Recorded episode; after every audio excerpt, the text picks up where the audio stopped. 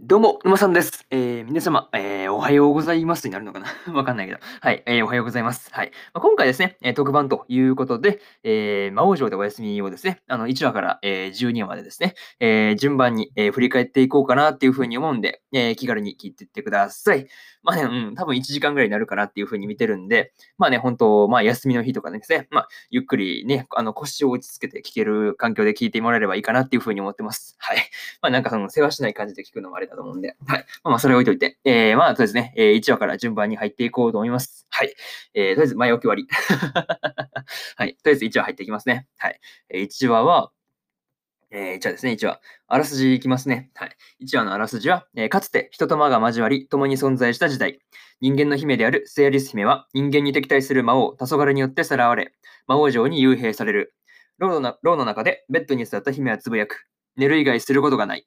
しかし、寝具の質は悪くて安眠できた試しがない。眠ることが大好きな姫は快適な寝床を手に入れると決意すると、たった一人魔王城探検へと出発する。というね、えー、まあ、アニメの公式サイトからの引用になります。はい。まあ、ここからね、まあ、感想の方、振り返っていこうと思うんですが、まあ、そうですね、1話はね、あの、姫が、まあ、脱走したりとかですね、あとはそうですね、まあ、盾がね、あのー、そうそう、あったね、盾の話だったね。うん。あとはその棺の話とかいろいろあったんですよね。うん。まあ、そうですね。あの、まあ、脱走というところがあれですよね。あの、枕を作るためにそうですね。あのデビアクマの毛をあのブラッシングして集めたりとか、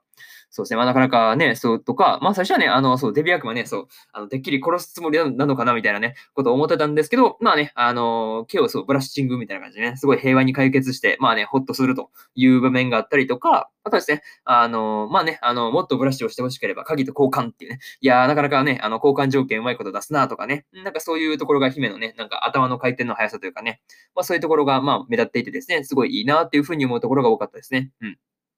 まあね、あの、鍵をね、あの、まあ、自由自在に開け閉めできてですね、まあ、材料を集めて戻ってくるみたいなね、そのところがもう全然、あの、人質じゃないっていうかね、そういうところがね、あの、面白いなっていうところがね、まあ、こう、なんていうの、一夜のところからすごい印象が強かったなという感じですよね。うん。で、えー、あとはですね、その縦の話ですね。うん。あの、あれですよね、あのー、あれですよね、姫がつけてた冠を、その、シザーマジシャンのあの、ハサミとね、取り替えて、で、そうですね、あの、シーツを作るために、あの、マント狩りですよね、に、まあ、行くわけですが、まあ、これはさすがにね、魔王軍も悲鳴上げるほどですよね。そう。やってたね。そう、ハサミでチョッキンチョッキン切ってね、そうやってましたが、まあ、その後にですね、えー、あの、風がね、あの、逆巻いてる盾を、あのー、あれですよね、の番をしていた、あの、ダイヤをですね、あの、布でくるんで、あの、叩きつけて盾を破壊するっていうね、どんな使い方すんねみたいなね、ところがすごい面白かったんですよね。うん、そう、魔物をね、布でくるんで叩いてですね、道具壊すっていうね。いや、もうこれはもう確かに面白くてですね、いや、もう笑わない方が無理だったって感じですよね。うん。いや、まあまあ、まあでもね、あの、風の発生源をまあ摘出できたところはね、まあその辺は、まあね、結果としては、あの、風の発生源は出せて、出せてるんで、まあまそれはそれで良かったかったのかな、みたいなね、えー、ところを思うことがあったという感じですね。はい。っていうのと、あ、そうですね。えー、棺の話ですね。うん。そのマグマに落ちた、えー、あれですね、セアリス姫は、あの、悪魔修道士によって蘇生されて、えー、棺の中から、まあ、出てくるという感じですよね。うん。でね、そっから面白かったんですよね。いや、これがね、そう面白くてですね、その、棺を寝床にするためにですね、あの、悪魔修道士のの角を使ってですね、あの、棺の、あれですよね、縁を、あの、部分をね、やすりかけるっていうね、あれをグッってやすっていくっていうのが、面白かったですね。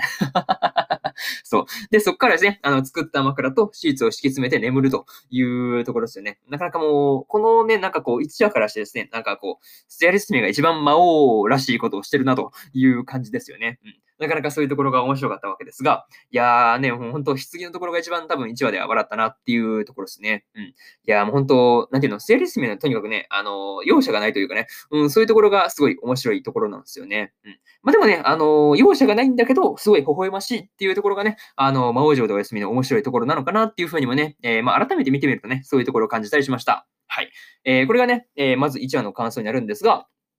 えー、次、2話の方ですね、に移っていくわけですが、えー、2話ですね。あ、ここで4分半か。多分このペースだったら多分前半でね、あの、まあ、6話ぐらいかな。前半の、まあ、パートですね。1つ目のパートで多分6話ぐらいまでいけそうですね。はい。まあ、とりあえず、えー、2話の方入っていこうと思うんですが、えー、2話ですね、のあらすじは、えー、魔王城の塔の上に姫がいた。今日の姫の目的は安眠を脅かすか対策。壁を歩ける猫スタンプの靴を借りて頂上まで登ると、塔の出っ張りに紐をくくりつけ、怪物風呂敷で作ったですね、課の課長ですよね。課長を吊るして、あのー、セッティングが無事完了。ただひたすらに安眠を求める姫の行動は日々エスカレートしていく。そんな姫に苛立ちを覚えるレッドシベリアン会。囚われの姫は人質らしくすべきだと魔王情報店に従わせようとするが、というね、えー、アニメ公式サイトからの引用です。はい。まあね、あれですよね、かやっすね、かやでね、かやでね、間違えてたね。うん、そう。なんかこう、とっさに見るとなんか全然字読めなかったね。うん。かやですよね。あれ確か。かやとかあんま使ったことないから字読めないね。うん。まあそれ言っておいておいて。はい。とですね、ここが、えー、2話のあらすじになるわけですが、えー、そうですね。えー、そうですね。まあ一つ目ですね。あの、まあとりあえずかやを作ろうという話に始まるんですよね。うん。そうそうそう。あったね、あったあった、懐かしい。そう、虫にね、あの刺されて、あの、まあ、それによって、あの、まあね、作ろうっていう話になるんですけど、あの、そのね、あの、布をどっから調達するのかっていうところがね、あの、怪物風呂敷からというところがね、まあ、面白いんですよね。うん。しかも、その時の、その時の、あの、顔と手はいらないですよね。あれは結構怖いね。そう。いや、顔と手はいらない。なかなか、そうですね。なんていうの、うん、まあ、結構こそですね。なんかこう、は、そこだけ切り取ったらめっちゃ怖いなっていうところありますよね。うん。で、そこからね、あの、フェニックスの巣にですね、あの、紐をくぐるために、あの、猫スタンプの靴を借りていくというね。いやー、なかなかそうですね。なんか、もう、モテる道具をすべて使っていくスタンスがね、すごい面白いなっていう感じなんですよね。うん。で、しかもね、あの、フェニックスの卵のその警備隊ですよね。が、すごいその大騒ぎしてたんだけど、あの、セールス名は別にその、フェニックスの卵には何ら興味はないというね。そう。いや、まあそこがね、姫がその卵を狙ってるみたいなね、感じのノリだったんですですけど、あの姫自身全然興味ないっていうのが面白いですよね。うん。まあでもね、あの、とりあえずその、蚊帳がね、完成したのはすごい良かったなっていう終わり方なんですよね。そう。いや、なかなかその辺面白かったなっていう話ですよね。うん。で、二つ目が、あの、よく死ぬんですよね。そう、姫がよく死ぬところだね。あったたたた。そう、毒キノ毒、毒キノコのその胞子にそのダイブして死んだりとか、あの、サンダードラゴンの電撃で、あの、肩刈りを直そうとして、あの、まあね、あの、死んでしまったりとかですね。いや、もう、週一で死ぬとかね、ほんとやばすぎると思うんですよね。いや、もうそう、なかなかね、もう結構ね、あらあらゆることで、まあ死ん死んでしまってるんですけど、魔王城だからね、あの、まあ、蘇っちゃうというところが面白いんですよね。えー、この時のね、その、悪魔修道士からね、あの、命大事にとかね、ガンガンいかないとかね、あれ、そうですね、ドラクエね、そう見た人だったら絶対わかるネタをぶっ込んでくるのがすごい面白かったんですよね。いや、面白かったね。そう。でもね、あのー、スエルスミは、あの、睡眠の質を高めるためにはですね、あの、手段は全く選ばないっていうところがね、あの、不安要素、不安要素としてあるというところがすごい面白かったなという感じですね。うん。えー、とりあえずね、これが二つ目で、えー、次三つ目ですね。えー、御用改めたというところで、えー、そうですね、ああったあったあった、そう、あの、姫がですね、あの、レッドシベリアン会にですね、あの、魔王情報店違反100回記念にですね、まあ、ローの中をですね、まあ、御用改めするという、まあ、話になるんですよね。うん。まあ、とにかくね、その、何が面白いってね、あの、くすねたものがとにかく多いんですよね。そう、いやー、面白いですよね、そう。あの、まあ、しかもね、その説教の合間にね、あの、ステアレス姫が寝ちゃってるっていうのもね、なかなか面白いところで、まあ、ずっと笑ってたなっていう感じがありましたね。うん。しかもね、あの、怒られてる時の BGM ですね、うん、これがすごい緊張感が全くなくてですね、いや、もうこれがね、逆にその面白さというかね、なんか、いや、怒られてるんだよね、みたいなね、うん、感じになっちゃうのが、こう、面白かったなっていうところがありました。はい。っていうところが3つ目ですね。うん。3つ目がそんな感じで、まあね、とりあえず2話としては、まあ、まとめ、2話のね、全体のまとめに行くと、まあね、あの、今回もそうですね、セールス姫がもう魔王城で好き放題やるという感じがね、もう相変わらずその、そういうところがね、まあ笑えちゃうんで、まあめっちゃ好きという感じなんですよね。うん。まあ、次回はね、そのどうやってその睡眠の質を高めていくのかですね。まあ、その辺がすごい、まあね、楽しみで楽しみでね、2話の時はすごい期待に胸を膨らませていたという感じでした。はい。まあね、とりあえずここまでが、えー、2話の感想というかね、まあ、とこ振り返りで、えー、次3話ですね。えー、3話が、とりあえずあらすじから入りますと、えー、難しい本を、ね、寝る前に読めば、よく眠れる、眠よく眠れるに違いないと思いついた姫。しかし持つ子に忍び込んで早速実践するが、MP が吸い取られるばかりで全然眠れない。ところが、うっかり禁断の魔導書の封印を解いてしまい、偶然にも魔導書の精霊、アラージフをゲットする。アラージフはどんな魔法でも与えてくれると与えてくれるというので、姫は最強の睡眠魔法を教えてもらう。だが本人には聞かないようで。というね、えー、アニメ公式サイトからの引用になります。で、ここからですね、まあ順次感想になっていくわけですが、まあ一つ目としてはその魔導書でね、あの眠ろうという話で、まあね、今回の姫の動機もなかなかそうですね、まあ面白かったんですよね。うん。まあ魔導書は難しい本だから寝る前に読めば眠よく眠れるはずっていうね。いや、この理由がそう、相変わらずそう、まあ全てに睡眠につながるっていうところがね、あの、まあ動機として、まあ面白いところなんですよね。うん。しかもね、その階段をね、あの、転がり落ちていく間に、その偶然ね、あの、封印をバシバシ解除していっちゃうっていうところがね、あの、まあ、笑ってしまうというかね、いや、面白いんですよね。これがそう面白いですよね。あの、封印なんかそうそう解けるもんじゃねえよって言ってる時に、あの、まあ、偶然ね、あの、まあ、出来事が重なって解けちゃうっていうのがね、いや、もうこれはもう狙ってるだろっていうね、面白さがあるんですよね。うん。まあ、その後に出てきてですね、えー、精霊アラジフに対してもですね、あの、睡眠魔法を続けられるわけですが、まあ、実、あれですよね、あの、発動した、えー、術者本本人には、まあ、あ、あの、実者である、ね、姫自身には、まあ、眠れないというね。いやー、意味ねえじゃん、みたいなね。そう、意味ねえじゃんっていうノリがすごい面白いんですよね。まあ、まあでもこういう、なんか、まあなんかそうなるだろう的なね、ところはまあ読めてたんで、まあ、うんですよねっていう感じがあったんですけど、やっぱりそういうところ分かってたとしても、すごい面白いっていうのが、やっぱいいんですよね。そう。まあそこがすごい面白かったという感じですね。うん。っていうところと、あとはそうですね、あの、ツボの話ですよね。うん。そのツボを押してほしいっていう話で、あの、そうですね、まあ、まず、そのデビ悪魔に、えー、ツボを押してもらおうとするもですね、あの、一旦弱すぎてアウトという感じだったんですよね。うん。そう確かにそう、デビ悪魔は確かに可愛いんだけど、うん、確かにそう力全然ないよね。そう、デビ悪魔とちょうどね、あの、使いっ走りというかね、そういうところがいいんで、まあ、押してくれって言うんですけど、うん、全然力が足らないというのが、まあ、面白いですよね。うん。で、その牢屋を出て、じゃあ他のモンスターに押してもらおうという話になるんですけど、あの、レッドシビリアン会員ですね。あの、また騒ぎを起こしたら部屋を改めるというふうに言われていたことを、その時に、ね、姫が思い出して、あの、私の背中のツボを押してほしいをですね、あの、私の体を触ってほしいという意味深なね、あの、発言に直しちゃうところがね、いや、そこ直さんともう言っちゃえよっていうところなんですけど、いや、まあそこが面白いんですよね。うん、いや、もうこれはね、さすがに悪魔衆同士もね、あの、他のモンスターたちもその気絶したりとかですね、あの、逃げ出しちゃう始末という感じなんですよね。うんまあ、ただね、あの、魔王黄昏はその勇気を振り絞って壺を押すというところがね、まあ、さすが魔王という感じだったんですが、あの、まあね、あの、個人的にその魔王がね、読んだ人間の生態の本は、なかなか内容がいかがわしかったんじゃないかなとかね、まあそういうところをいろいろと思ったという感じですよね。うん。いや、なかなかそうですね、まあ、壺を押すだけなのにすごい大騒ぎになっちゃうんですよね。そう。まあね、あの、騒ぎを起こすなよって言われて、まあ結果として、あの、騒ぎになっちゃうっていうところがね、まあ面白いところなんですよね。うん。まあそういうところ面白かったなっていう話と、これがね、えー、二つ目で、えー、次三つ目ですね。えー、光が必要だっていうところで、あの、日光の必要性ですよね。まあ確かにそう、日光ね、睡眠の時大事ですよね。そう。まあそこに、まあ、姫が気づくわけですが、じゃあ森の明るいところに向かおうっていう話で向かっていくんですが、まあね、あの、場外の脱出の時点でね、あの、今まで手に入れたアイテムをフル活用するというところがね、もう笑うというかね、いや、しかもね、その、ちゃんと、なんていうの、アイテムをフル活用すればですね、あの、あっさり脱出できてしまうっていうところにですね、あの、結構笑ってしまったなっていうところがありました。はい。まあ、しかもね、あの、魔王城のメンツも、メンツのね、その警戒も虚しくですね、あの、姫は、その、明かりの元である剣を抜いて、あの、ローに戻っていくというところがね、面白いんですよね。そう。いやー、なかなか面白かったですね。そう。そう。剣の使い方がね、ただの明かりをね、あの、用意するというだけなのがね、本当面白いなっていう感じでした。はい。まあ、これが、えー、3つ目ですね。えー、光が必要という話で、まあね、あの、3話の感想ですね。まあ、全体的にまとめていくと、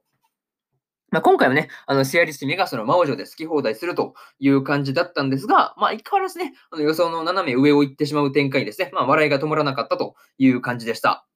いやー、もうなかなかね、そうだな、魔王女の休みは本当ずっと笑っちゃうというかね、もう笑いっぱなしのね、アニメなんですよね、そう。いや、もう本当そう、なんなんていうかね、その序盤は本当にね、ずっと笑っちゃうところが多かったなっていうところをね、なんかこう、振り返ってみると思うんですけど、やっぱそうですね、1話、2話、3話とね、もう笑わない部分がなかったんですよね。そう。いやー、もう本当そうですね、面白かったなっていう感じですよね。うん。で、そこの辺で3話の感想は終わるわけですが、次4話ですね。えー、4話に入っていくんですが、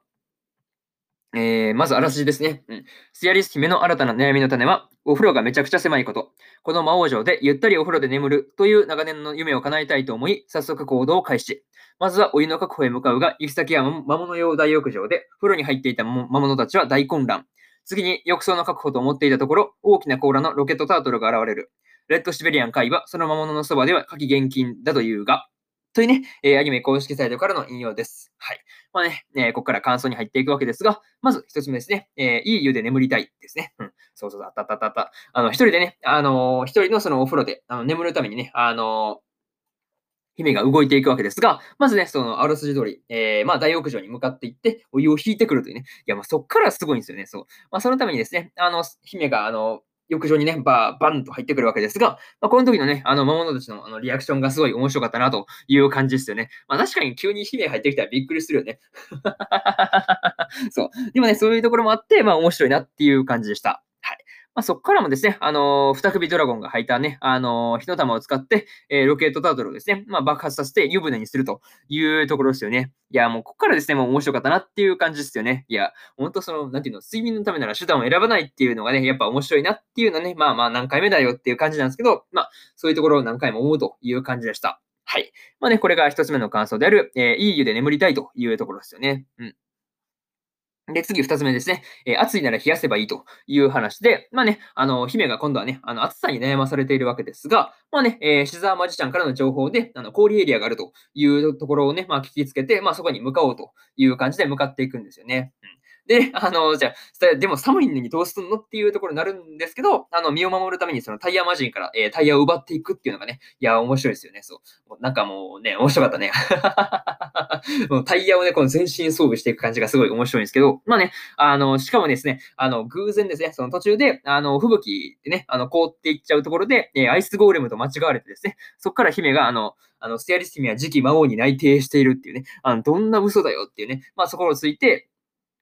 あの、氷エリアの魔物をね、あの、いいように使うっていうのもね、なかなか面白くてですね。いやー、面白かったですね。まあ、笑っちゃうよね。こう、こう、なんていうの、こうその場その場のアドリブというかね、この辺の力がやっぱ姫、なんか高いですよね。そう、こうしてみると。なんかこう、アイスゴーレムと間違えたことを、まあ、うまいこと使って、まあ、やっちゃうっていうところもね、含めて、すごい頭の回転というかね、そういうところがすごい、なんか早いなっていうふうにね、なんかこの辺をなんかね、そう、改めて見てみると、なんかそういうところを感じるという感じですね。うん。これが2つ目の感想で、暑いなら冷やせばいいというところですね。うん、で、次3つ目で、えー、小さくなっちゃったというところで、えー、そうですね。まあ、アイテムで体がね、あの、姫が小さくなってしまうわけですが、まあね、えー、それによって魔王城の魔物たちによって可愛がられるという感じですよね。うん。まあね、あの、自力で部屋に戻れない姫はですね、えー、ハリトゲマジロに、えー、その、抱っこしてですね、まあ、その、抱っこされて、えー、牢へ戻ろうという感じになるんですけど、まあ、そこにね、あの、子供をかばいたい魔物たちが集まってきて、余計帰れなくなっちゃうっていうね。いやー、なんか、こう、面白いんですけど、なんかこう、魔物たち優しいなっていうところですね、まあ、思っちゃうところなんですよね。うん。まあね、あの、まあ、それでね、魔物たちが寄ってくる対策として、あの、ハリトゲマジロの針を投げて撃退するっていうのはね、いや、もうこれは面白かったね。そう。いや、そう、なんていうの、あの、ハリトゲマジロの針をそんな使い方するみたいなね。そう、もう完全に武器にされちゃってるのがね、いや、面白いんですよね。うん。いや、ここが本当面白かったなっていう感じでしたね。うん。まあでもね、あの、結局はですね、まあ、それでも、あの、子供をね、か構いたくて仕方がないっていう風にですね、まあ、囲まれて、えー、ステアリスミもその中で、まあ、諦めてというかね、まあ、そこで、まあ、寝てしまうという感じで話が終わるんですよね。うん。いやー、面白かったですよね、そう。いやー、こう、なんていうの？こう、ござついてるけど、結局なんだかんだ、なんていうんだろうね。あの、魔王女のままは優しいなってっていうところの印象に落ち着いてしまうっていう話の構成ですごい面白いなっていうふうに思ったという感じですね。はい。えー、これが3つ目ですね。うん、小さくなっちゃったっていう話で、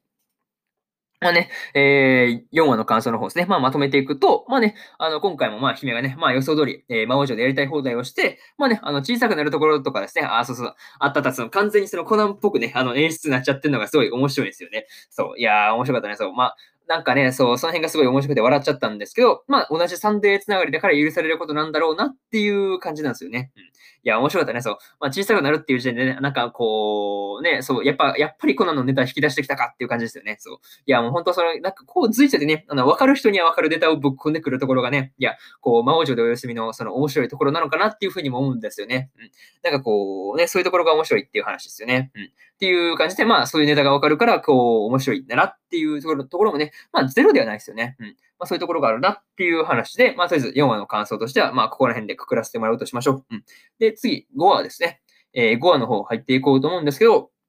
あえず5話のあらすじですね。うん。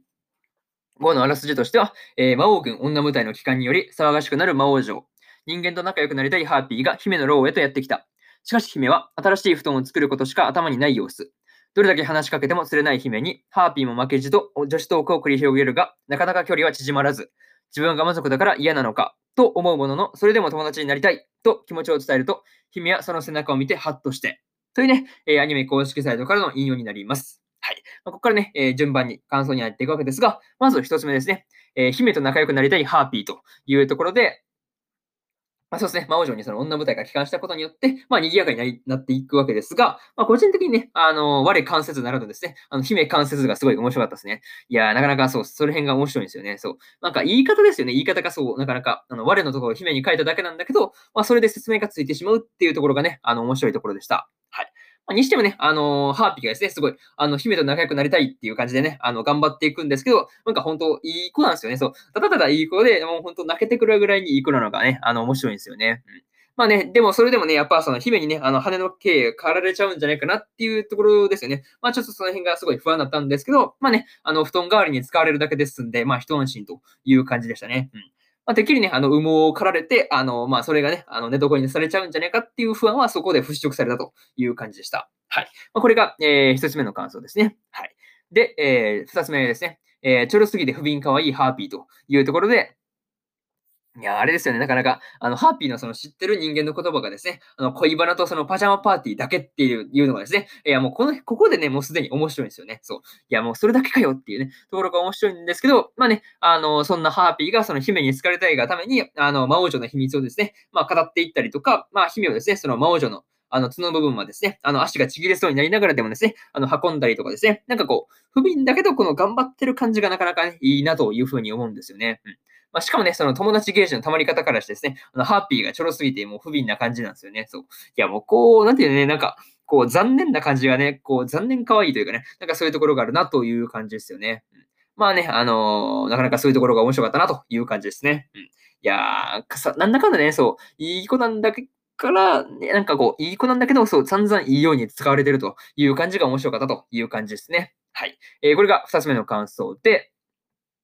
えー、3つ目ですね、えー、面倒だから皮を剥がそうというところで、えー、そして、まあ、勇者暁によってですね、あのサンドドラゴンが倒されたっていうことで、まあ、開かれた、えー、実決中会議になるわけですが、まあ、その中でですね、あの、まあね、あの、ネオ・アルラウネがですね、まあ、姫がかわいそうだっていうふうにね、あの、主張したことで、えー、姫のその城内での様子をね、まあ、実際に、じゃあ見ればいいじゃないかっていうところで、あの、見るところに始まるんですよね。うん。まあね、その映像の中で、えー、姫によってですね、あの、ネオ・アルラウネのね、あの、お兄さんが、あの、伐採されようとしているところからですね、いや、もう途中からですね、あの、皮を剥ぐ方へとシフトしていく感じですよね。もう、これはね、あのもう完全にアウトじゃんっていうふうに思うんですけど、あの、まあ、そんな様子を見て、なおですね、あの、ネオ・アルラウネがですね、あの、兄には通学がないですから、っていうね、あの、まあ、そこでね、あの、現実から目を背けるっていうところがですね、なかなか面白かったなというところがありました。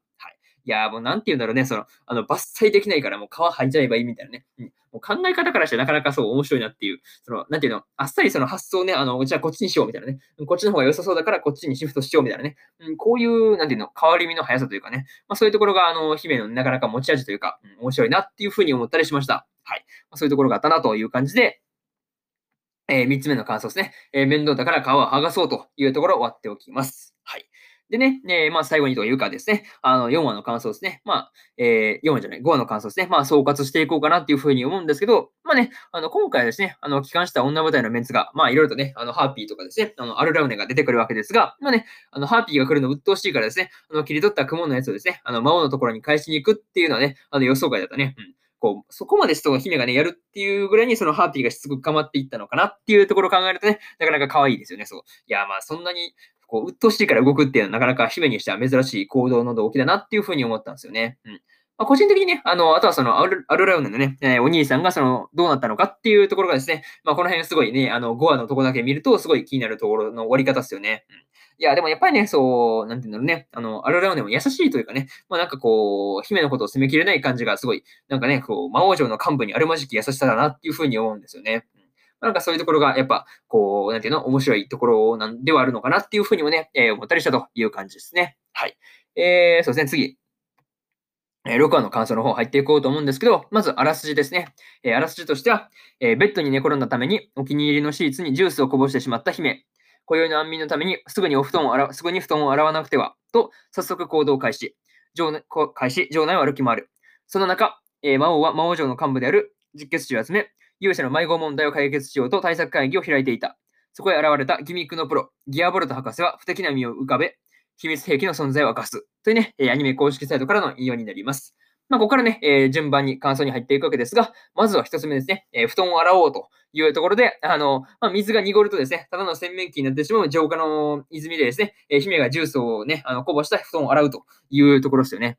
うん。濁って、まあ、結局ね、そのただの洗面器になってしまうっていうのがね、まあ、なかなか面白いところですよね。うん。いや、浄化の泉って感じですよね。そう。ノリ的にね。そう。なかなかそういうところが面白かったなっていう感じでしたね。うん。しかもね、あの、警備に当たっていたバブル兵がね、あの、犠牲になってしまうっていうね。そう。ただただ現れる道具に使われるっていうところがね、あの、本当面白かったなという感じですよね。うん。まあ、しかもね、あの、最後は博士が作ったですね、あの、マグネスピアを、あの、物干し竿代わりにされてですね、あの、もう完全に物干し竿にされるっていうね、ところで、まあ、そうですね、最後はその爆発で、あの、大爆発の熱風でですね、あの、乾いちゃうっていうところですよね。いやーもうこのノリがなかなか面白いなというふうに思うんですよね。うん。まあ、しかもですね、そこからその布団が乾いて、あの、姫が幸せそうに寝てるからっていうね、ところがすごい、まあいいなっていうふうに思うんですけど、なかなか、うん、好き勝手やってる感じがね、ほんと面白いんですよね、そう。いやー、これがね、あの、全然その魔王女の人質らしくないっていうところがね、ほんと面白いんですよね。うん。まあね、とりあえずこれが、えー、6話の、えー、1つ目の感想で、えー、次2つ目ですね。えー、魔王女を2秒でぶっ潰すですよね。そう。あったあったあったあった。あったね、そう。まさかのね、あの、パンツ2ですね。そう、パンツ2がその魔王女を2秒でぶっ潰すね。ここに誤解されるっていう事態になるのが面白かったですね。うん。いや、その伝言ゲーム状態になってですね、まあ魔王女ではですね、まあそれによってその限界体制が、えー、敷かれるというね、まあなかなかやばい、なんか大事になっちゃった感じなんですけど、いや、もうこの伝言ゲームで伝わっていく言葉がね、どんどんやばくなっていくのが面白いんですよね。そう。いや、最終的にですね、姫がその大量にね、あの、毛糸のパンツをね、あの、作っていたことが判明するまでですね、あの、限界体制が続くっていうのがね、まあ驚きというか、まあ面白いところだったのかなっていうふうにもね、えー、思いますね。うん。まあでもね、あの、姫ならね、その本当に魔王城2秒でぶっ潰しかねないからこその、その、なんていうの？あの、大ごとというかね、あの、警戒というか、まあそういうところですよね。限界体制が敷かれたのかなっていう、まあね、うん、そういうところの、まあ、ところだったのかなっていうふうに思うという感じですね。うん。っていうのが、えー、二つ目の感想ですね。はい。で、えー、次、三つ目ですよね。で、えー、三つ目が、その魔王を寝かしつけようという話で、えー、まあね、あの、睡眠不足である、えー、魔王黄昏がね、死ねば、その魔王女がね、崩れるということを聞いた姫がですね、うん、黄昏を寝かし、寝かしつけようというふうにですね、まあなかなかするわけですが、すごい、この時の行動がですね、すごい拷問じみているという感じだったんですよね。うん。まあ、ただね、さすがにその魔王だからこそ死ななか死ななかったから、まあ、そうね、結果としてはそうですね、魔王が死ななか死な死ななかったから良かったのかなっていうふうに思うんですけどね。うん。まあ、最終的にですね、えー、姫がその母の言葉ですね、えー、これを思い出して、えー、黄昏にね、あの、いい子いい子してですね、えー、姫がその隣で眠るという形に落ち着くわけですが、まあね、あの、デビ悪魔がですね、あの、姫だけ風邪をひかないようにっていうふうにね、あの、姫をね、あの、寝床まで、あの、移動させてくれるっていうあたりですね。まあ、いい子たちなんだけど、あの、肝心の魔王の扱いが雑なのが、すごい、あの、笑えるというかね、あの、面白いところだったなという感じでした。はい。まあね、これが、えー、3つ目の感想ですよね。で、魔王を寝かしつけるという話でした。はい。まあ、とりあえずね、えー、6話の感想をまあざっくりとね、えー、まとめていくと、まあね、あのー、まあ、なんていうの、その勇者よりね、あの、すごい姫の方が魔王女のメンツをこもらせてるっていうところがね、あの、やっぱ面白いなっていうふうに思うんですけど、やっぱね、そのなんかね、あの、魔王城でお休み見るのがですね、あの、まあ、この時にもう、ここまで来るとね、その毎週の癒しというかね、うん、すごい癒すって、癒なんかこう、なんていうの、こう、日々の疲れがこう、笑うことによってその、吹っ飛んでいく感じで、そう、なんかそういう感じでその癒しになってるっていう感じがすごいあるんですよね。うん。なんかそうだな、なんかそういうことですごい魔王城でお休み楽しみにしてたなっていう記憶がありますね。うん。まあ、来週ね、そのどんな風に、まあね、あの、姫が質のいい眠りにつくのか楽しみですみたいなね、感じでそう、6話のね、感想終わってるんですよね。うん。なかなかそう、毎回そうですね、あの次はどうなるの次はどうなるのみたいなね、感じがすごい魔王城でお休み楽しかったなっていうところでした。はい。まあ、ですね、えー、これが、え、前半戦です。はい。ですね、え、この辺で一息つきましょう。はい。まず皆さんもね、あの休憩取りつつ、まあね、聞いてもらえるといいのかなっていうふうに思ってます。はい。ちょっとね、一旦、そう、喉がもう限界なので、一旦切らせてもらいます。はい。えー、とりあえず、え、前半パートでは、え、1話から6話の感想ですね。これをすごい駆け足であの振り返ってきたんで、まあ、ちょっとあの早口になってると思うんですけど、まあちょっとその辺はね、あのご了承ください。はい。うん、結構そうですね、まあ6話をね、30分に収めようと思うと、1話あたり5分とかなんで、え、結構その辺急いだ感じになるんですけど、まあね、あの、まあ、速度とかね、あの、落とせるところで、まあね、アプリで聞いてる人はね、あの、まあ、0.8倍速とかですね、まあ、落として聞いてもらえるといいのかなっていうふうに思ってます。はい。ちょっとね、お手数かけますけど、えー、楽しんでもらえてますかね？はい。そんな感じで、えー、前半ですね、えー、終わっておきます。はい。えー、以上、えー、まあ、とりあえず前半パート終わっておきます。えー、一時停止ですね。はい、終わっておきます。また会いましょう。はい、次、えー、次のパートでお会いしましょう。よし、とりあえず、えー、後半パートの方入っていこうと思うわけですが、えー、後半パートでですね、えー、とりあえず、え7話の感想から、え12話の感想ですね、えこれを順番に喋っていこうと思うんで、えよろしくお願いします。はい。そうですね、え7話の感想から、え入っていこうと思うんですが、えそうですね、あらすじですね、まず。はい。えー、囚われの姫が再びさらわれた。犯人は魔王の座を狙う反乱分子、ハデスだった。彼が住む旧魔王城の牢の中で姫はつぶやく。寝る以外することがない。だが、枕は絶望的に質が悪かった。新たな寝具を求めて、牢の外へ踏み出した姫は、罠だらけの中で眠る魔物、睡魔と遭遇する。その堂々たる眠りはまさに眠りの師匠。すっかり意気投合した姫は、姫奪還のために必死な魔王たちとは対照的に、えー、次々快眠、次々に快眠を手に入れていく。というね、えー、アニメ公式サイトからの引用になります。ここからですね、えー、順次感想になっていくわけですが、まずは一つ目ですね。えー、姫さらわれるというところで、えー、姫はですね、まあ、睡眠中にハデスによってですね、まあ、旧魔王城に連れ去られるという事態になるんですよね。うん。まあね、しかもその、まあ、去られた先が、その枕の質がまたね、あの、悪くなってるから、まあ、もう一度作ろうという感じになるんですよね。うん。でね、えー、姫の様子、まあ、ね姫の様子を、えー、見に来たですね、えー、ハデスの部下である、えー、ケルベロスのね、えー、3人から聞いたのかですね、まあ、あのーハデスの不幸ですね、まあ、どんどん破いて、あの、行くっていうところがね、なかなか面白いんですよね。うん。まあね、あの、この時のね、あの、ロケット離陸時、離陸成功時のようにですね、あの、喜ぶ魔王魔王軍幹部がですね、なかなか、なんていうの、姫のその保護者っていう感じがあってですね、えー、すごい面白かったなというところでした。はい。いや、ほんと面白かったね。そう。いや、なかなかうまいことやってるの、なかなかね、そう、なんていうの、あの、破られてるのに気づかないハデスもハデスだなっていうふうに思うところですよね。うん。まあそういうところが、まあ、でもね、なんかそういうところが逆に面白かったのかなっていうところであるんですけどね。はい。まあそういうところがあったという感じですね。はい。えー、これが一つ目の感想で、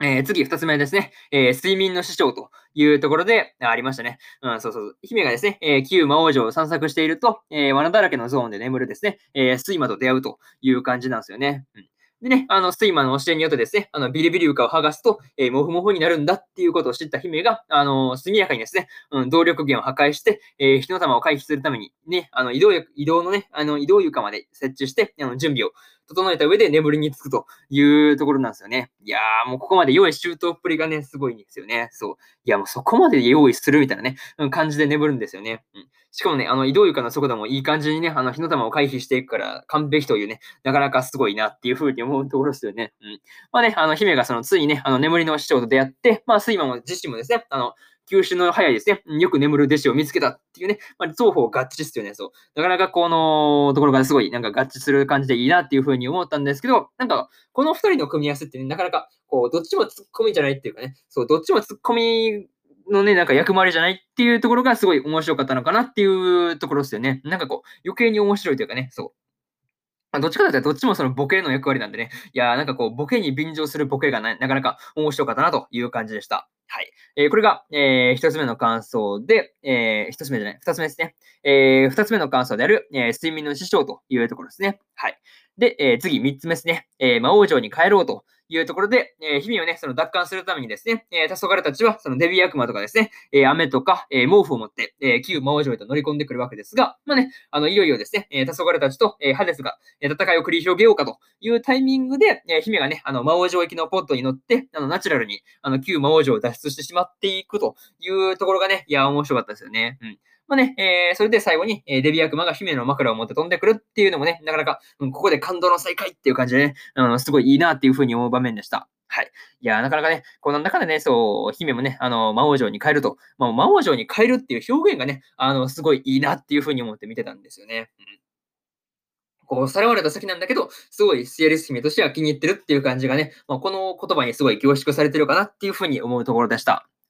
まあね、えー、これが3つ目の感想で、えー、最後にというパートに入っていくんですが、今回ね、あの、姫がその、なんていうの、旧魔王城へさらわれるというね、まあ、二重のね、なんか意味でさらわれるという感じでしたね。そう。魔王城にさらわれたんだけど、そこからまたね、あの、旧魔王城にさらわれるという感じのね、まあ、事態になるわけですが、まあね、あのー、なんだかね、あのさらわれたっていう時は結構焦ったんですけど、まあね、結局として、結果としては、その、いつも通り、あのー、まあ、質のいい睡眠のために、あの、いろいろとね、あの、好き放題やるだけだったっていうところがね、あの、すごい面白かったなという感じですよね。うん。まあ、しかもね、あの、マップに旧魔王城が追加されたっていうところもね、なかなか描写として面白かったなという感じでした。はい。えー、これが、えー、そうですね、7話の感想で、えー、とりあえずここまでに、えー、しようかなっていうふうに思います。はい。で、えー、お次ですね、えー、お次8話の感想に入っていくわけですが、えー、8話の感想ですね。まず、あらすじから入っていくんですが、えー、囚われの姫を救うべく冒険を続ける勇者たち一行は、魔王城との空間をつなげる術を試そうとしていた。その勇者との戦いに出向く、古の大火山のボス、火炎毒竜のため、壮行会壮行壮行会を開く魔王たち。そこに現れた姫は、自分が見た悪夢の話を始める。その内容は、姫の小さい頃の思い出で、幼馴染である、あ、なんとかくんとのとある出来事だった。強烈すぎる、あ、なんとかくんの正体とはというね、えー、アニメ公式サイトからの引用です。はい。まあね、えー、ここから順次感想になっていくわけですが、まあ一つ目ですね、えー、あ、なんとかくんの夢というところですよね。うん。いや面白かったですね。そう。あの勇者一行のその姫のね、あのー、宝珠を使った、あの実で、えー、暁がですね、あの、姫の頭をつつくという感じになるんですよね。うん。まあ、これによって、えー、姫ですね、あの、あ、なんとかくんの、えー、夢、まあね、あの夢を見てしまって、えー、そのことをですね、えー、黄昏と魔王魔王軍のね、あの、幹部たちに話すというところがね、なかなか面白かったなという感じですよね。そう。あの、なかなかね、こう、いや、壮行会を開いてるんだがっていうね、そう、なかなかこう、魔王が突っ込むところが面白かったなという感じでした。はい。あしかもね、その勇者暁がね、あの、まあ、姫の幼馴染だっていうところもね、あの、明らかになっていくんですけど、なんかこの事実はすごい、あの、マジかっていう感じですごいびっくりしたなという感じがすごいありましたね。うん。まあ、しかもね、あの、姫に名前を覚えられていないっていうところがね、なかなか面白いところなんですよね。そう。あの、暁なんだけど、あ、なんとかくんしか覚え、あしか覚えられてないじゃんっていうね、ところがすごい面白いっすよな。なかなかそのところが面白かったなという感じでした。はい。えー、これがね、まず一つ目の感想で、えー、次二つ目ですね。え、8時間に及ぶ虫歯治療というところで、あのね、虫歯になった姫が、あの、かたくなに口の中を見せないっていうのがね、いや、結構面白かったですよね。うん。まあ、その理由ですね。理由何なのっていうところになると、あの、舌が短いっていうのがコンプレックスだったんですよね。そう。それが、まあ、ある意味で、その些細なところなんですけど、まあ、そういうコンプレックスがあったから、その口の中を見せたがらなかったというところがね、なんだって感じなんですけど、なかなか、こう、なんていうの、可愛らしいというかね、なかなかそういうところが面白かったなという感じでした。はい。まあ、しかもね、あの、魔王城にもね、あの、歯科医がいるっていうのもね、結構びっくり、びっくりしたところで、まあね、あの、虫歯の設定もですね、あの妖精が入り込んでっていう感じでね、なかなか、そのファンタジックになってるっていうのもね、なかなか世界観として、あの、凝ってるなっていうふうにもね、思ったりしたという感じですね。うん。まあ、あとね、あの、個人的にこのパートでね、あの、一番笑ったのは、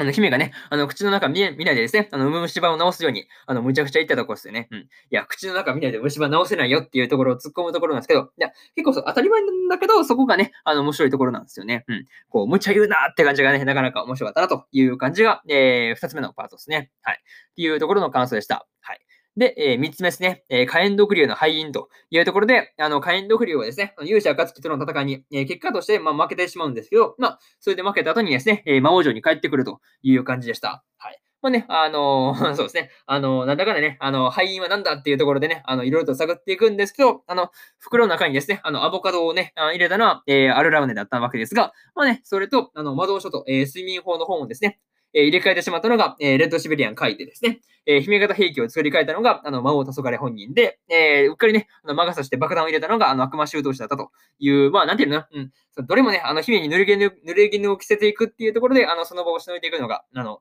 すごい面白かったなという感じでした。はい。いや、もう今回の敗因あれですよね。まあ、まあ、まとめちゃうと、敗因ってもう全部その内部問題ですよね。そう。いや、もう全部魔王軍の幹部が、あの、いらんことしたせいで、まあ、結局負けてしまうというところがあったわけですが、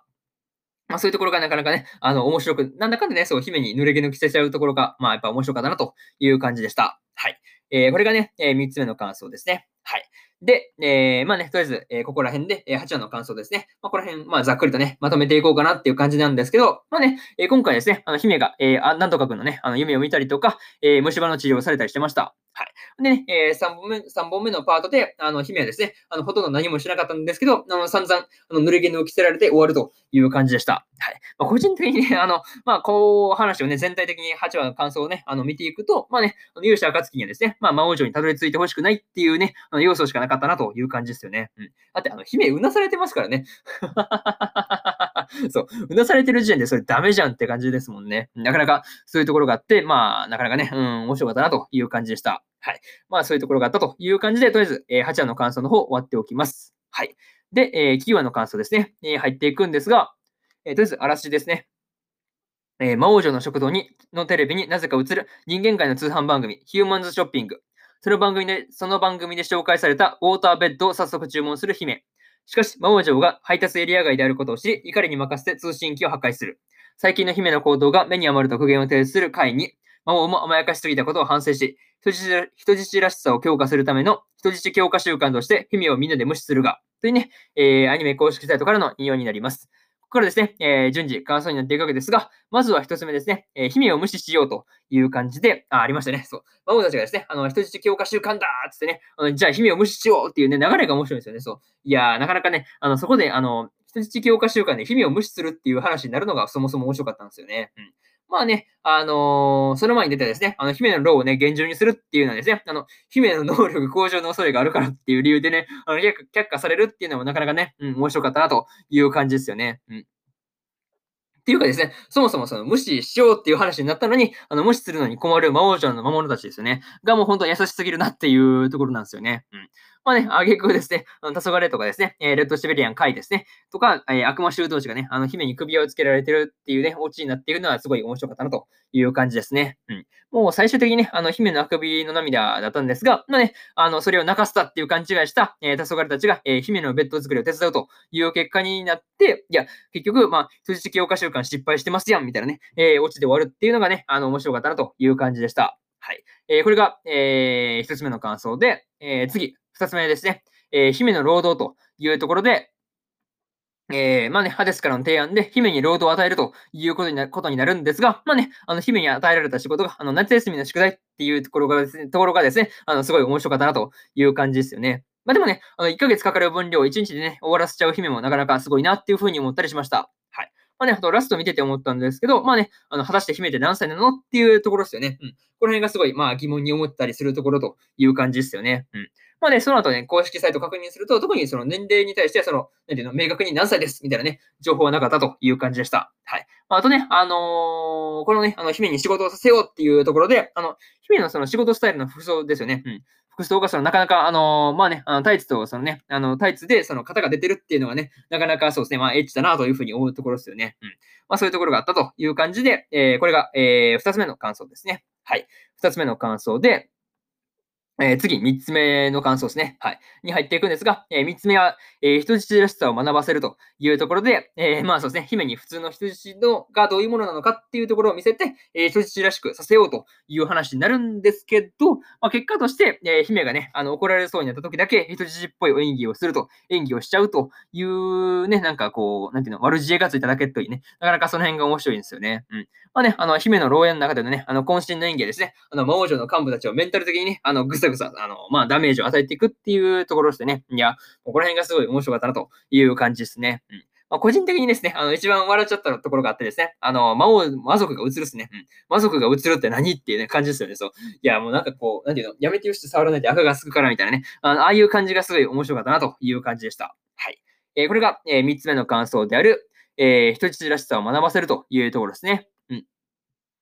で、まあね、とりあえずこんな感じで、えー、企業の感想の方ですね、まあ、ざっくりまとめていくんですけど、まあね、えー、最初のね、あの、魔王女はその通販番組映るのに、えー、通販のその、配達エリア外だったっていうオチですよね。そう。なんで番組映るのに届かないんだっていうところになると、まあ確かにそうですよね。まあ人間の、あれですよね、通販のそのショッピングのあれが魔王城に簡単にたどり着く方が逆にやばいですからね。うん。まあそう、そらそうだなって感じなんで、なんですけど、まあそういうところが、ところがですね、なかなか面白かったなという感じでした。はい。まあ、結局ね、あの、姫に人質らしさを教えるのは無理というところがね、まあ、今回ではっきりしたんじゃないかなっていうところですよね。うん。まあね、あとラストで、姫が、ね、魔族は優しいのにどうして人間と争っているのかっていうね、なかなかその確信をついた一言を言ってたんですけど、まあ、それがね、あの、なんか、うん、なんかこう、深い話に急にね、なんかこう、笑える要素ばっかりだったのに、急にこの深いね、あの、ぐさっていくというかね、その確信をつく一言を出してくるあたりがですね、なかなか魔王城でお休み、なかなか作品として深いなっていうふうに思うところでした。はい。まあね、えー、とりあえずこれが、えー、9話の感想ですね。はい。で、えー、10話の感想の方入っていくわけですが、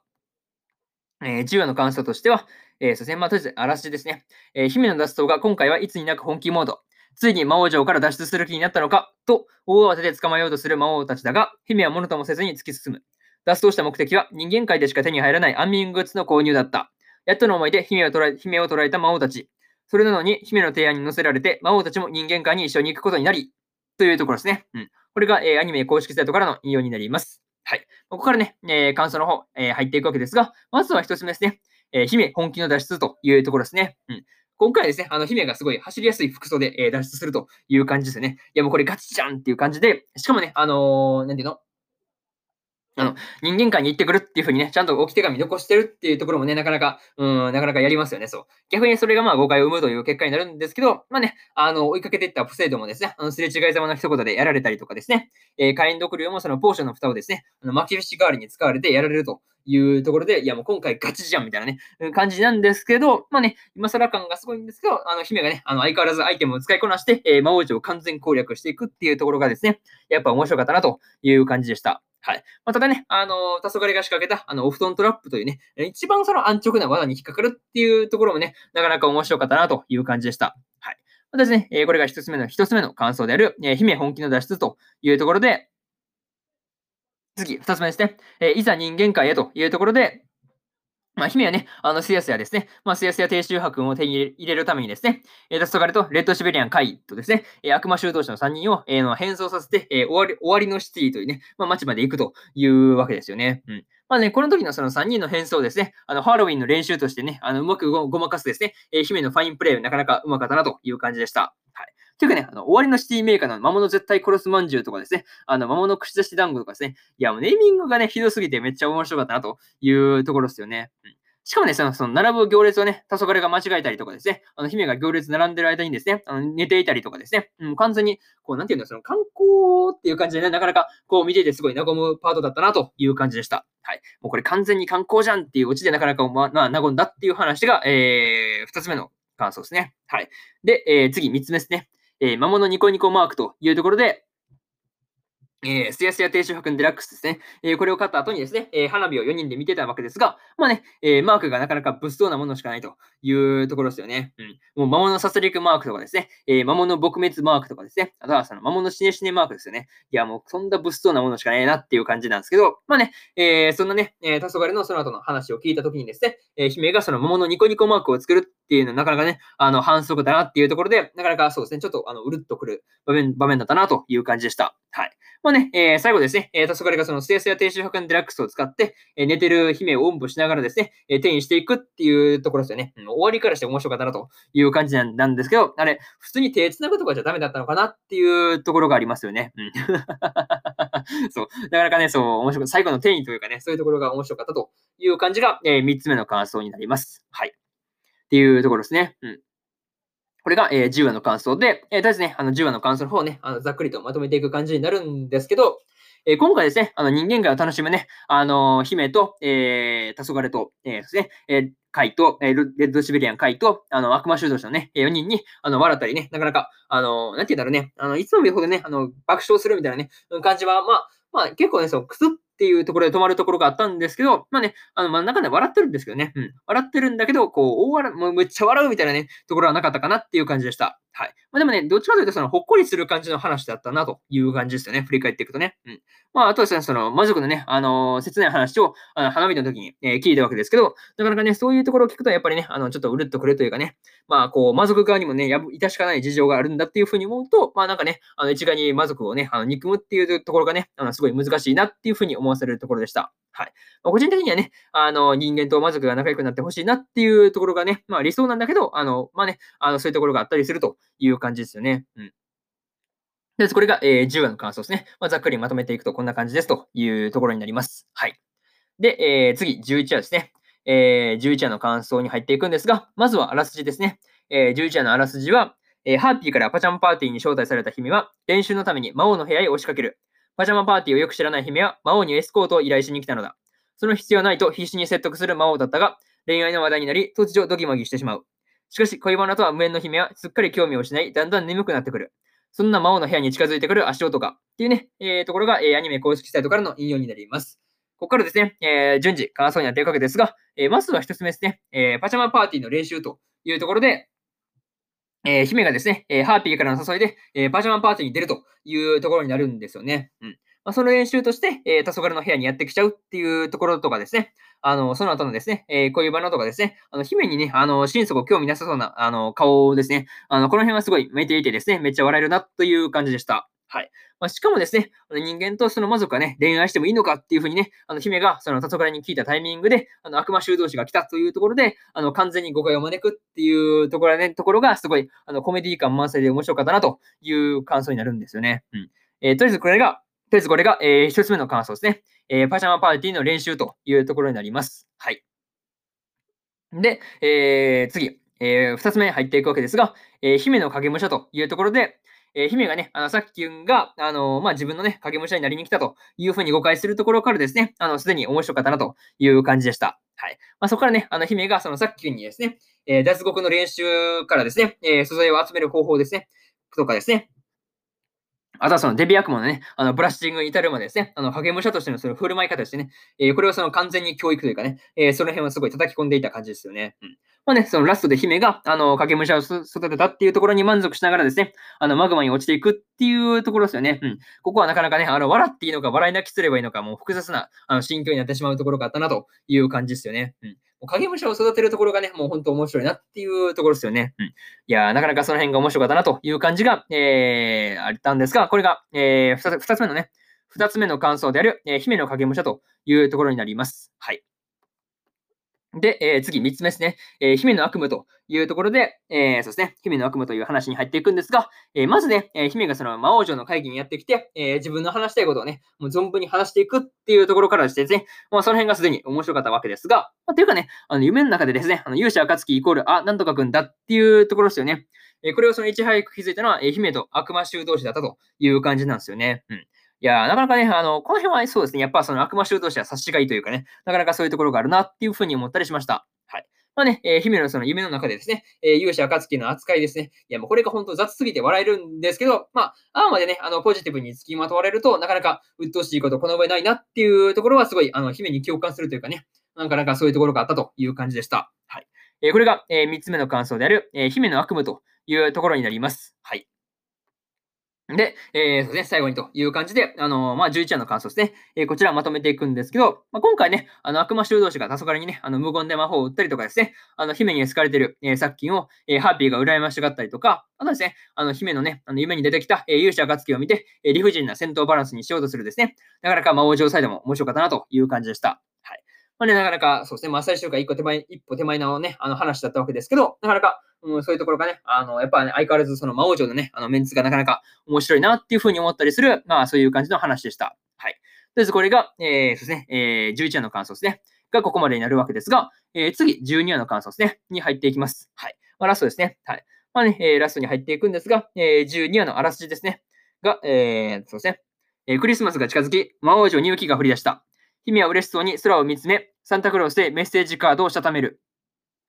何をリクエストしたのかを気になる魔物たち。再び脱走されても困るということで、えー、こっそり中身を確認すると、サンタさんへ実家に帰りたいですと書かれていた。姫がホームシックになったのかと思い、魔王たちは心配になってきて、というね、えー、アニメ公式サイトからの引用になります。はい。まあね、えー、ここからね、えー、順次感想になっていくわけですが、えー、まずは一つ目ですね、え特製のケイトパンツを取りに行こうというところで、え今回ね、まあ、特殊クエストっていう形で、え姫の実家にある特製のケイトパンツですね、えこれを取りに行くという話になってましたね。うん。ね、えー、姫と黄昏と、えー、悪魔修道士の3人で、えー、結局ね、えー、行くことになるわけですが、まあ、黄昏たちにね、置いていかれたレッドシベリアン海がね、あの寂しそうにしてるっていうところがね、なんかこう、なんていうの、その魔王の飼い犬というかね、なんかそういうところがあって、すごい面白かったなという感じでした。はい。まあね、そういうところがあったりとか、あとはですね、あの、姫の部屋にね、あの、やってきた女王に対して、あの、影武者としてね、あの、さっきを使うっていうのはですね、なかなか不安しかなかったんですけど、まあね、あの、無事に欺けてしまうっていうところがね、あの、面白かったんですよね。うん。そこはね、あの、セアリス姫じゃないっていうところをね、見破るかと思いきや、全然騙されてくれたっていうところがね、いや、ほんと面白かったなという感じでした。はい。まあね、しかもそれ誰も気づかないところがね、本当影武者として成功してるっちゃ成功してるのかなっていうふうに思うんですけど、まあね、その辺が、なんだかんだ面白いなっていう感じでした。はい。まあ、これがね、えー、一つ目の感想である、えー、特製の毛糸パンツを取りに行こうというところになります。はい。で、えー、二つ目ですね、えー、潜入と姫の恥ずかしい過去というところで、えー、ね、あれですね、聖騎士明星の口からですね、えー、姫の過去の話がね、バンバン出てくるわけですけど、まあね、あの、姫の昔話がですね、なんかこう、どれもね、可愛らしくて、あの、見ている側としてね、あの、超思えるという感じですよね。なんかいいなっていう風にね、感じで、なかなかほっこりする感じの話だったんですけど、まあね、あの途中でね、出てきた暁には、まあなかなかイラッとする部分があったなという感じでした。はい。まあでもね、あの、姫が、あのー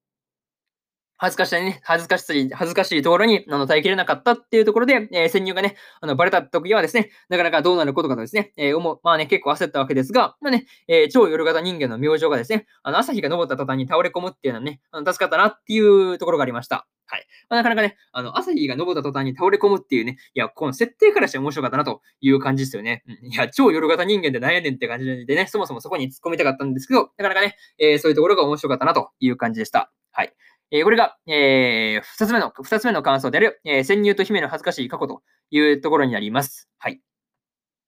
で、次三つ目で、えー、元に戻そうという感じで、話して、えー、ところですね、えー、スピーチの場面でですね、え、柱の裏にいるですね、え、スティアリス姫の口パクにですね、えー、サッキュンが合わせていくのはなかなか見事だったなという感じなんですけど、やっぱりね、え、この辺はなかなか、あのー、コナン身軽というかね、なかなかそういうところがあったなという感じですよね。うん。まあ、そこからね、あの、姫がその雑な演技でその魔王役を演じて、えー、サッキュンを取り返して去っていくっていうのがね、流れとしてすごい面白かったなという感じがありました。はい。まあでもね、あの、ジョーが楽しそうな楽しそうねっていうふうにね、あの姫を送り出してたんですけど、まあなかなかね、えー、この辺は全てをね、あの、まあ指していたところなのかなっていうふうにもね、えー、思ったりしたという感じですね。うん。まあ、ただね、あの、本来の目的である、えー、特性の、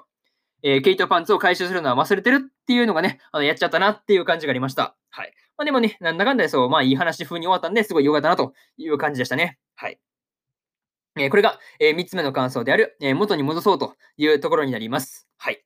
で、えー、まあね、とりあえず最後にという感じに入っていくんですが、まあね、とりあえずこんな感じで、えー、魔王城でお休みもですね、えー、最終回を迎えたわけですが、まあなかなかね、えー、最終回もね、相変わらずというかね、なかなか笑腹を抱えて笑ってしまう場面が多かったなという感じでしたね。うん。まあ、特にね、あのー、姫のね、過去が暴露されていくところがすごい面白かったなというふうに思うんですけど、なかなかね、まあ、面白いと思うと同時に、すごいなんかエピソードのね、あの、一つ一つがすごい可愛らしいというところがね、なかなか、うん、まあ、幼い姫らしいという感じでした。はい。まあでもね、なかなか、そうですね、あの、個人的にはですね、すごい、あの、魔王女でお休みですね、なんか終わるのが寂しかったんで、まあ、2期ですね、まあ、やってほしいなっていうふうにね、えー、思ったりしてるという感じですね。はい。まあ、ぜひともね、やってほしいですよね。なんかこう、ここまで来たらやってほしいっていう感じがすごいあるんで、まあね、えー、2期のね、まあ、続報決定を楽しみにしてようかなというふうにもね、えー、思ってますという感じですね。はい。いや、なかなかね、まあ、オープニングもね、なかなか個性的というかね、そういうところがあったんで、結構個人的にね、あの、オープニングとかも好きだったという感じですよね。うん。